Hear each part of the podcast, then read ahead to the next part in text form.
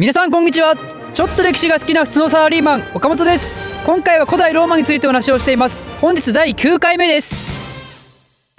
えー、前回ポエニ戦争やマケドニア戦争などをきっかけにね数多くの属州をローマがどんどんゲットしていってだけどあの領域を広げたのはいいんですけど貧富の差が拡大していってでそれで社会不安をね増大させたっていう話をしたと思います。でこの時って前回言うの忘れてたんですけど貧富の差が広がっていったっていう客観的な事実だけじゃなくてローマ人のマインドがねすごく大きく変わってきてるんですよ。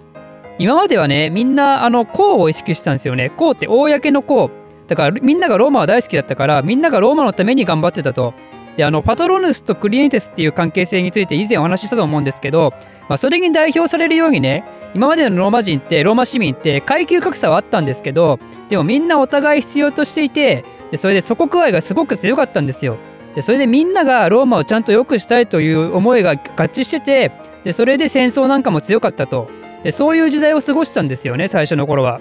でそんなローマ市民もこうやって領土がねいっぱい増えて属州がいっぱい増えてそれでお金をねたくさん稼げる機会が増えてきたと。でそうなってくると今までね高度を大事にしたのがね今度はこう大事にするようになっちゃうんですよね。でその結果がラティフンディアだったり属州での搾取といった活動につながってくるわけなんですよ。だからもうみんなのそのローマのことなんかよりも俺のことが大事だと。そういう人間が増えてきたんですよね。で多分これってね現代でも普通にあり得る話だと思ってて例えばあのベンチャー企業なんてさあの最初はすごく少人数で同じ志を持ったやつで頑張るわけじゃないですか。で仮にその企業がすごく成長してで大企業になっちゃうとそんな大企業に働大企業で働いてる人間なんておそらくみんながみんなその大企業の将来性を考えてでこうしましょうああしましょうなんて考えてるやつってあんまいないと思うんですよね。どちらかというと自分の出世だったり自分のお金給与のことを考える人が多いわけじゃないですかおそらくね。だから紀元前146年ってある意味ローマにとって東証一部に上場したようなもんでこれで、えー、自他ともに大企業になったと、まあ、そういうふうに思っていただければまあ分かりやすいんじゃないですかね。だけどやっぱり昔を知ってる人間からしたらねこんなんじゃダメだと昔の古き良きローマを取り戻すっていうことで立ち上がったやつがいるんですよ。それがグラックス兄弟って言うんですよね。グラックス兄弟。まずこいつら誰？何？どっから来たの？って感じなんですけどこいつらね実はすごい血を継いでるんですよね。実はあのローマの英雄スキピオの孫なんですよ。母親がスキピオの娘でで父親もねあの死生観を経験したようなね名門の生まれでだからすごい血を継いでるとこのグラックス兄弟は。で普通学校で習う時ってこれグラックス兄弟の改革としか習わないと思うんで知らない人もいるかもしれないですけど実はこれ兄弟これ一緒に改革したわけじゃなくてお兄ちゃんがまず改革をしてでその後弟が、えー、また改革をするとだからね兄と弟でこれ別々に改革してるんですよ。で兄貴の名前がティベリウスって言って弟はガイウスっていう名前なんですよね。だからこの素晴らしいね自国愛と、えー、改革精神に満ち溢れた兄弟がね同時期に生まれてでそれで頑張るとこの2人が。なんで今日はその話をしたいと思います。でまずねこのお兄ちゃんティベリウスの方の改革からお話ししたいと思います。あのねティベリウスはまず社会の安定化を図るためにねあの没落した中小農民がいっぱいいたんでだからそれを安定化させたかったと。でこのちなみに前回お話した没落していった中小農民のことをね、無産市民って呼ぶんですよね。無産市民。何も生み出さない市民たちっていうもうひどい言い方。まるで私の人生みたいな感じなんですけど、この無産市民っていうやつらをなんとか回復させたかったと。まあ、そもそもね、なんでこのお兄ちゃんティベリウス改革に目覚めたのっていうと、実は前回のお話で第3次のカルタゴ戦争にね、あの従軍してたらしくて、でそれでカルタゴがぶっ壊されてカルタゴのあの素晴らしかった街がね炎上したのを見たらしいんですよね。でそれでちょっと危機感を覚えたと。あんなに素晴らしく繁栄した国でもこうやって簡単に滅亡してんだねっていうのをね目の当たりにしたわけですよ。でそれであの戦争に勝ってねローマに帰ったらローマに帰ったら帰ったでなんかローマがボロボロなんですよ。ボロボロの農地がたくさんあるんですよ。だからねこのティベリウスはそれを見てなんじゃこりゃってなったんですよね。ローマだって全然ダメじゃんみたいなこんなローマだっていつ死ぬか分かんねえよってなったわけですよだからこれをきっかけにこの国なんとかせなあかんっていうことで改革に目覚めたということなんですよね。で改革をするって言ってもあのそれなりにねちゃんとした役職に就かないとそんな改革なんかできないからまずティベリウスはね五民間になったんですよね。だから五民間になって改革を実行したと。で護民官になった時にこのティベリウスが注目した法律があったんですよ。それは何かというと以前もお話ししたリキニウス・セクスティ法あリ噛んじゃったリキニウス・セクスティウス法なんですよね。これ覚えてます？内容。あの、コンスル2人いるのを、1人は平民から出せよっていうのと、あともう一つ、土地保有の制限者でしょ。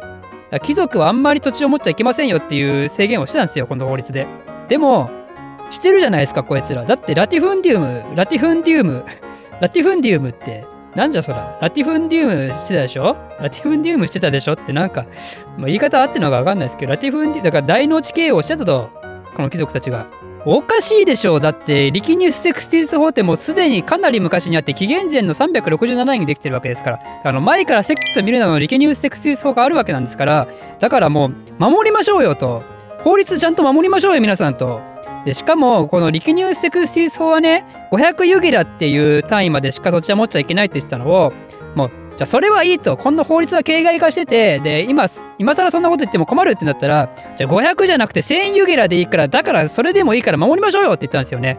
でちなみに言うと500ユギラっていうのはだいたい東京ドーム267個分ねだから267個分じゃなくて52から4個分でいいからそれでいいから守りましょうよってことを言ったわけですよこのティベリウスがね。で、貴族からその土地を分取ってね、それを無産市民に渡すと。で、そうすれば、この没落した中小農民たち、この無産市民たちがね、土地を取り戻して、で、社会が安定化してくるだろうと。そういう目論みだったんですよ。でね、これは、リキニューセクスティ法っていうね、ちゃんとした法律をもとに考えてるから、で、しかも、そのルールをね、緩和した上で提案してるわけですから、だから正当性があるんですよ。ティベリウスのこの改革はね。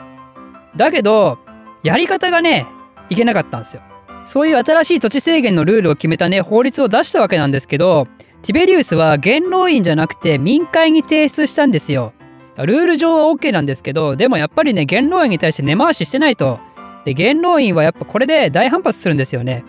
まあ、ただこのラティフンディアで金儲けてたのは元老院議員のやつらとかだったんで、いずれにしても大反発は下したと思うんですけど、でもとりあえずこのやり方がいけないということで、元老院があのティベリウスに対してね、すごく怒るわけですよ。本当に殺そうとするんですけど、だけど、あの、この時ってね、まだ5民間でしょ？ティベリウス。で、5民間のあのルールちょっと思い出してほしいんですけど、5民間って神聖なものだから触っちゃいけないんですよ。だから触っちゃいけないから、この間、元老院議員はあのぐるぬぬってなって、ティベリウスをただ睨むことしかできなかったと。だけど、この5民間も期限が確か1年ぐらいしかないから、期限が切れた瞬間にティベリウスって暗殺されちゃうんですよ。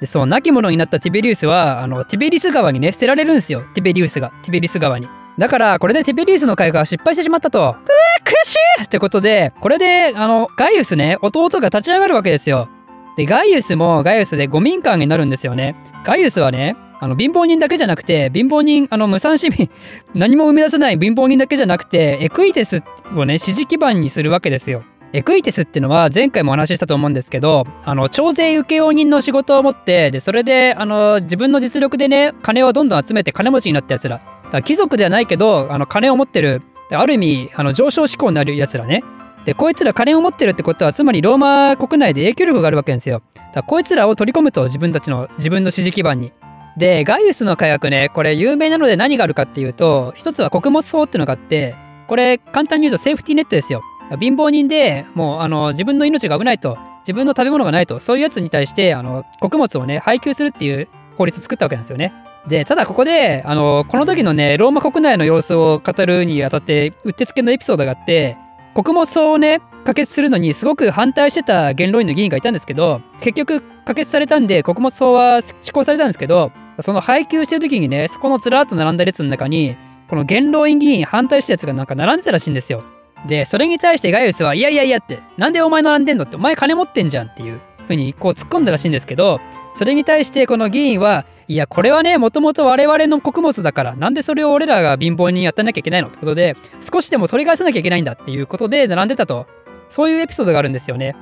なんかもうこのエピソードを引っ限り、以前のローマ人の理想の姿とかけ離れてますよね。あの、昔のね、前も言いましたけど、昔のローマ人にとってかっこいいって思われる人、尊敬される人ってのは、威厳を持ってね、みんなに接しなきゃいけないんですよ。権威を持って統治せよっていう、そういう言葉があったと。それ、ないじゃん、全然威厳、これ、もう、元老院議員ね。だからもう自分のことしか考えてないですよ。もう公のことなんて考えない、考えてないと。個のことしか考えてないと。そういう状況になってるわけですよ、この時のローマってのは。で、もう一個、ガイウスのやろうとして失敗したのが、あの、市民権ね、ローマ市民権をイタリア半島に住む人全員にあげるっていうふうに言ったんですよね。これで、あの、市民権を持ってなかった同盟都市からね、あの、支持を受けようとかそういうふうに思ってたらしいんですけど、でも、あの市民権を持つってことは免税の機会が増えるわけですからだから税金がなくなるとってことであの言論員はねまたこれにすごく大反対するわけですよ。でこれはあの否決されたとでそういう言論員にとって良くないような法律をねどんどん作ろうとするからもう言論員はねこのガイウスをすごく危険な人物として言論員最終勧告っていうのを出すんですよね。簡単に言うとこれ指名手配みたいな感じでだからもうガイウス殺せみたいな感じのこういう行々しい名前の最終勧告をするんですよガイウスに。でそれを見てガイウスはもうダメだってなって自殺したと。この兄弟すごく立派な志を持っててで自分たちもね名門の出身だからどちらかというとその金持ち側のグループにいるのにでも平民たちのためにね無産市民を助けてやろうってことで頑張ったと理想に燃えて頑張ってたんだけどでもこのグラックス兄弟の科学っていうのは失敗に終わってしまったわけなんですよね。でちなみにこのグラックス兄弟の科学始まったのは紀元前133年からなんですけどこれの語呂はねグラックス兄弟の善意散々っていうもうぴったりな語呂があるんでこれは一瞬で覚えられると思いますね。でこの後のローマのことなんですけどこのグラックス兄弟が死んでそれでおしまいちゃんちゃんじゃなくてこの改革のね意思を継いでこの後ローマ国内で争いはどんどん続いていくんですよ。具体的には門閥派、まあ、もしくは閥族派っていうグループがいてでそれは元老院を中心とした政治勢力で、まあ、保守派の人間なんですけどでそれに対して平民派っていう民会を基盤とした改革派ねだからこのグラックス兄弟の理念に駆られてでその今の元老院なんかダメだって改革しなきゃダメだっていう、まあ、そういうグループのやつら。この門閥派と平民派がこの後すごく血みどろな争いをしていくわけですよ。それが内乱の一世紀っていうローマ人がローマ人と争うもう非常に混沌とした時代にこれから共和制ローマ突入していくわけですけどそれについてはまた次回お話ししたいと思います。この動画を少しでも面白いためになると思っていただいた方はいいねとチャンネル登録のほどよろしくお願いします。ではまた。